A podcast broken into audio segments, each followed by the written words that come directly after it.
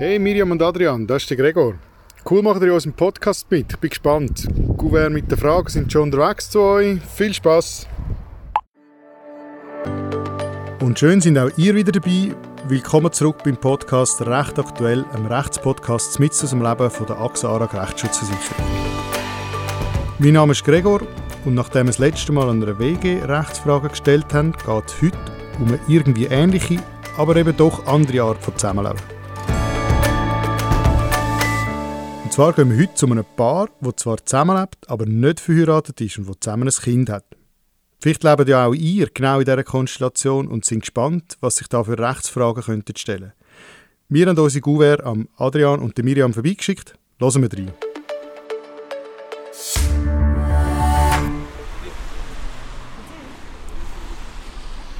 Ich bin der Adrian Ich bin die Miriam. Und wir wohnen da zusammen mit unserer Tochter, äh, unserer anderthalbjährigen Tochter Carlotta in einer Altbauwohnung in Zürich-Wiedeke. Also wir wohnen einfach zusammen, aber sind weder verheiratet noch irgendetwas. Also wir haben auch nichts geändert, seit wir jetzt Kind zusammen haben. Weil wir jetzt irgendwie nicht einen grossen Nutzen sehen, ähm, verheiratet zu sein. Ähm, ja, und vor allem auch irgendwie, wenn man äh, verheiratet ist, muss man ja heiraten und eine Hochzeit machen. Und die sollte dann meiner Meinung nach relativ ein bisschen, äh, grösseren Anlass sein und das würde dann ein bisschen teuer werden, nur dass man nachher geheiratet ist. Bei den Rechtsfragen haben wir uns irgendwie auch einfach nie damit beschäftigt. Das heißt, wir würden uns dann wahrscheinlich frühestens damit beschäftigen, wenn irgendetwas ist und das dann eine Frage wird. Was vielleicht jetzt nicht wahnsinnig smart ist, ehrlich gesagt. Aber äh, es ist wie noch nie wirklich ein Thema gewesen. Das Kleberli muss ich vorlesen. Seid ihr ready? Hier sind eure Fragen. Gruß, Gregor. Dann haben wir da. Was ist ein Konkubinat? Ist es vom Gesetz geregelt und braucht es einen Konkubinatsvertrag? Ähm, das Konkubinat ist meiner Meinung nach einfach, wenn man als Bärli zusammen wohnt und nicht verheiratet ist. Und ich würde sagen, ob es im Gesetz geregelt ist, ich glaube, so teilweise ist es so ein bisschen geregelt. Und ob es einen Vertrag braucht, glaube ich nicht. Ja, das ist einfach so.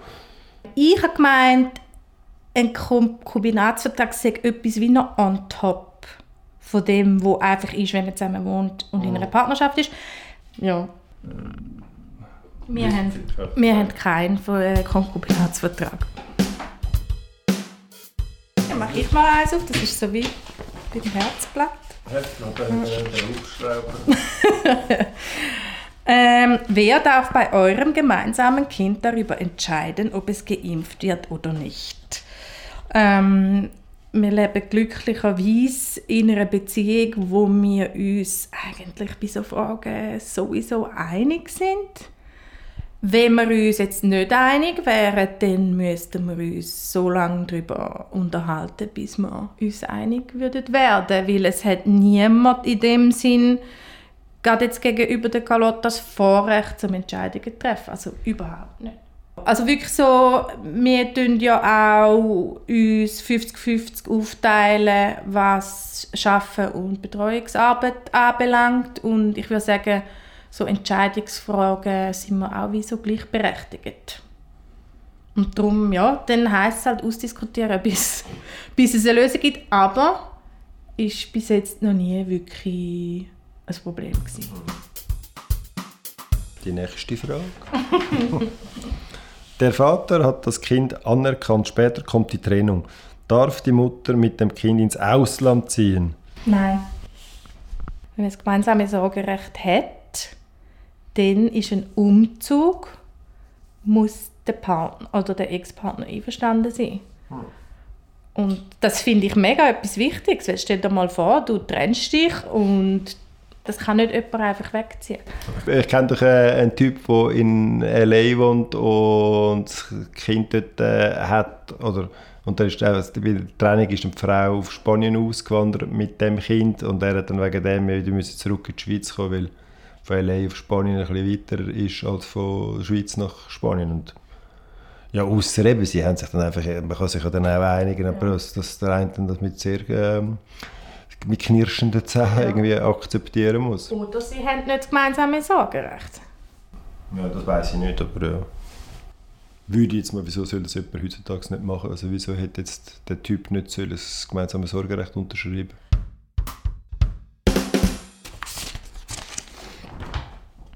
Wie ist im Konkubinat die elterliche Sorge geregelt? Wer hat sie?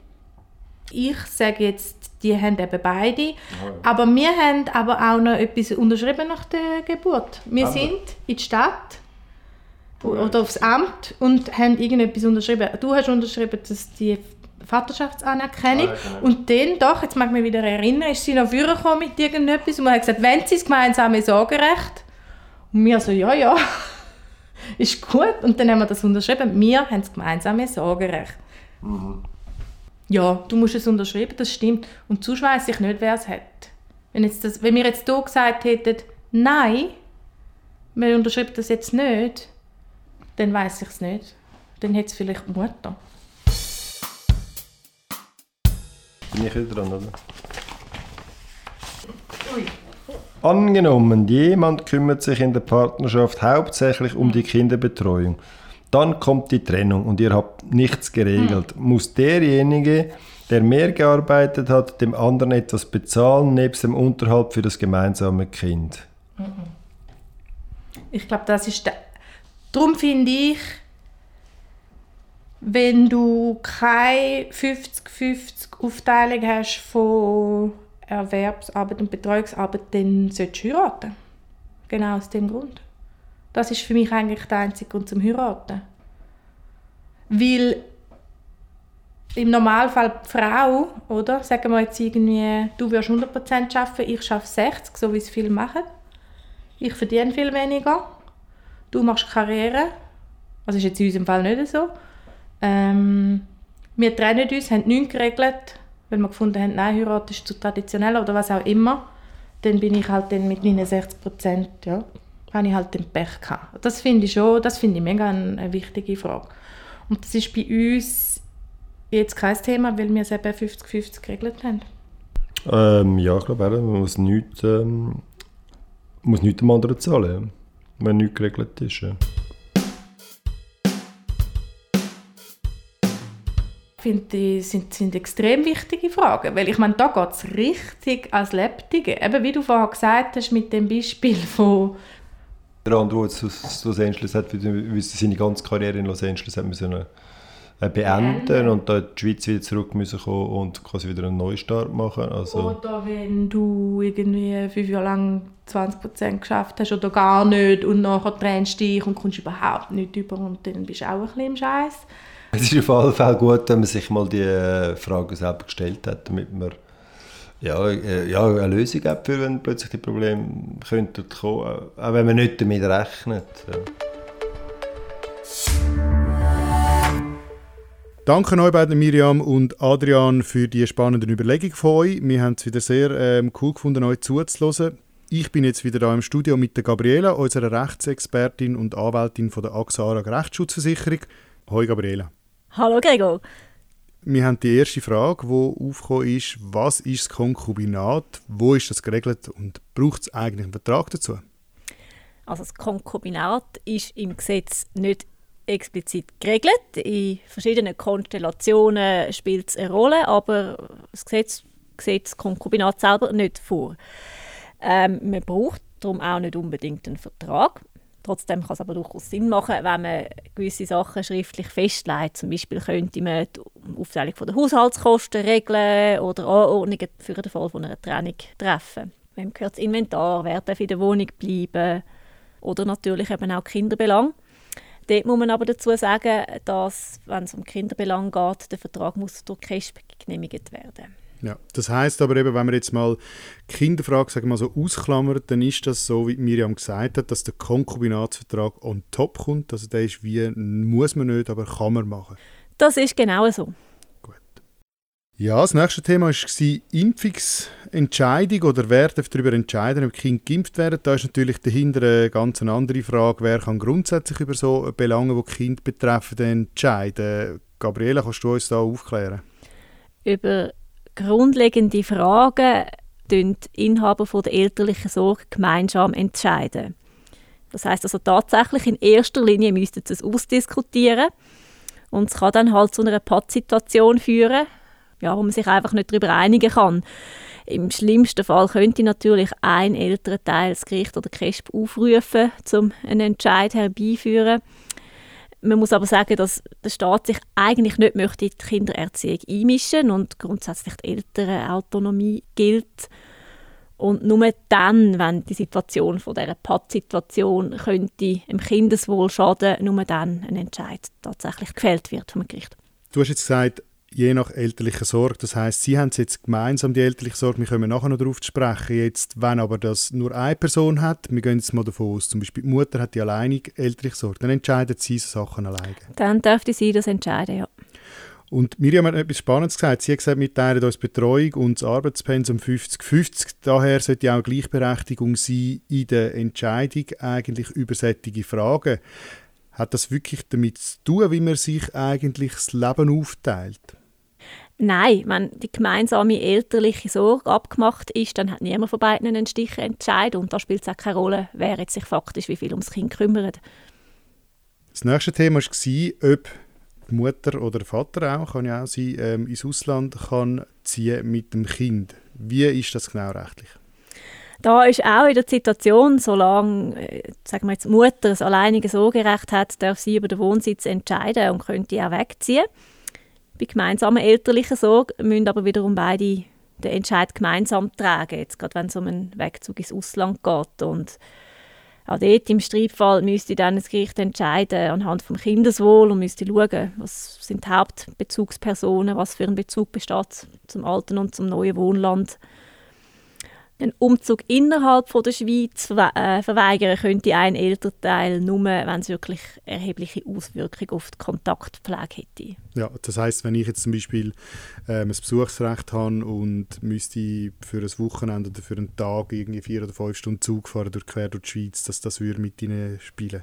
Genau, so, solange du natürlich auch Inhaber von der elterlichen Sorge bist. Ja. Jetzt sagt Adrian mal zu der elterlichen Sorge, äh, wieso sollte das heute jemand nicht haben? Und das ist ja genau die Frage im Konkubinat, äh, wann hat man die elterliche Sorge und wann nicht, dass sie eben nicht so klar geregelt ist oder so einfach ist, wie wenn man verheiratet ist. Ich mache jetzt da gerade die Überleitung zu der nächsten Frage, die wir Ihnen gestellt haben. Wie ist die elterliche Sorge denn genau geregelt im Konkubinat, Gabriela? Es ist nicht so, dass Konkubinatspartner per se die gemeinsame elterliche Sorge haben, selbst wenn der Vater das Kind anerkannt hat. Es braucht zusätzlich noch eine Erklärung von beiden Elternteilen, dass sie zusammen die gemeinsame elterliche Sorge möchten wahrnehmen möchten. Das ist das, was Miriam auch gesagt hat. Wir haben doch da noch so etwas unterschrieben, oder? Das ist, mit dem meint sie das. Genau, zum Glück haben sie das gemacht und haben jetzt tatsächlich auch die gemeinsame elterliche Sorge. Wenn sie das nicht gemacht hätten, dann wäre es tatsächlich so, dass Miriam alleine die elterliche Sorge hätte als Mutter. Das heißt, ich muss eine separate Erklärung noch abgeben als Vater, nebst der Anerkennung, die sagt, wir möchten die gemeinsame elterliche Sorge. Genau, es braucht die zusätzliche Erklärung von diesen beiden Elternteilen. Und das ist dann auch der Unterschied zu der Ehe, wo von Gesetzes wegen dann automatisch die gemeinsame elterliche Sorge angenommen wird für Kinder, die während der Ehe geboren sind. Bei der letzten Frage gehen wir davon aus, das Paar trennt sich und wer muss jetzt wem Unterhalt zahlen? Kinderunterhalt und Unterhalt für den anderen Partner. Gabriele, was kannst du uns dazu sagen? Ja, in erster Linie muss man natürlich den Kinderunterhalt anschauen. Dort ist es so, dass nach der Trennung jeder ältere Teil einen Beitrag leisten muss, sei das in Natura, durch Betreuung, Obhut etc. oder halt eben durch finanzielle Leistungen. Zusätzlich ähm, sieht das Gesetz seit einigen Jahren auch den sogenannten Betreuungsunterhalt vor. Mit dem Unterhalt soll das Manko abdeckt werden, wo ein betreuender älterer Teil entsteht, weil eben der Erwerb aufgrund von der Kinderbetreuung ein bisschen eingeschränkt ist einfach der Teil, der dann fehlt, zum Existenzminimum, das so könnte überbrückt werden. Das ist ein wichtiger Punkt, den du sagst. Also der Teil zum Existenzminimum, das ist ja bekanntlich sehr tief. Also es ist nicht so, dass man, wenn man vorher, ich sage jetzt mal ein bisschen überspitzt, ähm, relativ gut lebt, dass der ähm, Lebensstandard soll erhalten werden, sondern es geht wirklich darum, dass man einfach knapp, ich sage es jetzt mal so, knapp über die Runde kommt. Das müsste der ehemalige Partner einem ähm, dann eigentlich erstatten. Genau, das ist dann eben auch äh, nicht genau gleich wie bei verheirateten Paaren, die sich scheiden lassen, wo unter Umständen dann darüber hinaus noch ein spezieller Unterhalt für den Ex-Mann oder Ex-Frau zugesprochen wird. Ja. Jetzt hat Miriam gesagt, wenn man sich nicht wie sie so 50-50 die Aufteilung macht, dass man dann vielleicht eher sollte heiraten oder dass das dann kann Sinn machen zu heiraten. Jetzt, äh, wie ist das genau? Ähm, hat das überhaupt einen Einfluss auf die Unterhaltsleistung oder kann man sich irgendwie auf das nachher berufen?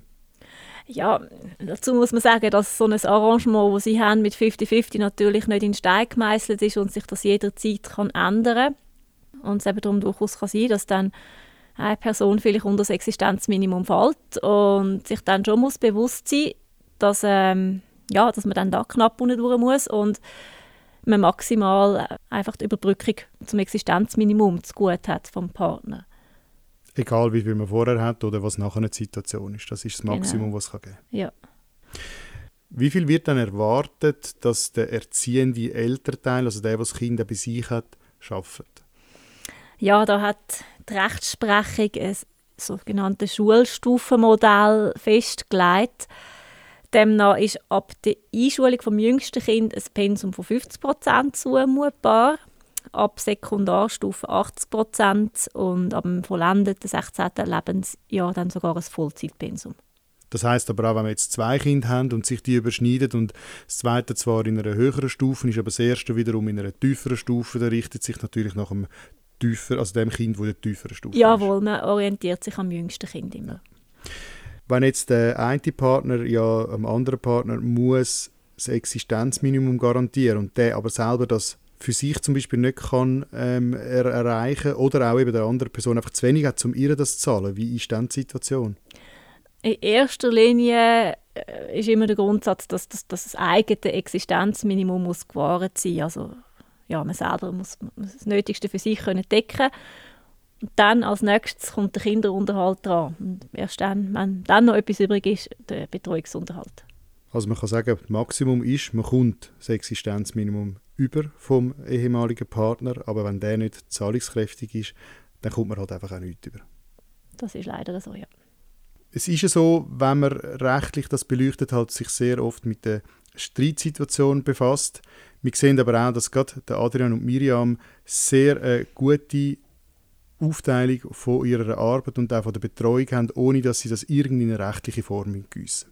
Eben, ich finde, wenn ein Paar tatsächlich äh, so eine gleichberechtigte Lösung hat, wo beide genau gleich viel Betreuung übernehmen und finanzielle Beiträge leisten, dann äh, ist es tatsächlich auch so, dass die rechtliche Situation sich gar nicht so kompliziert gestaltet.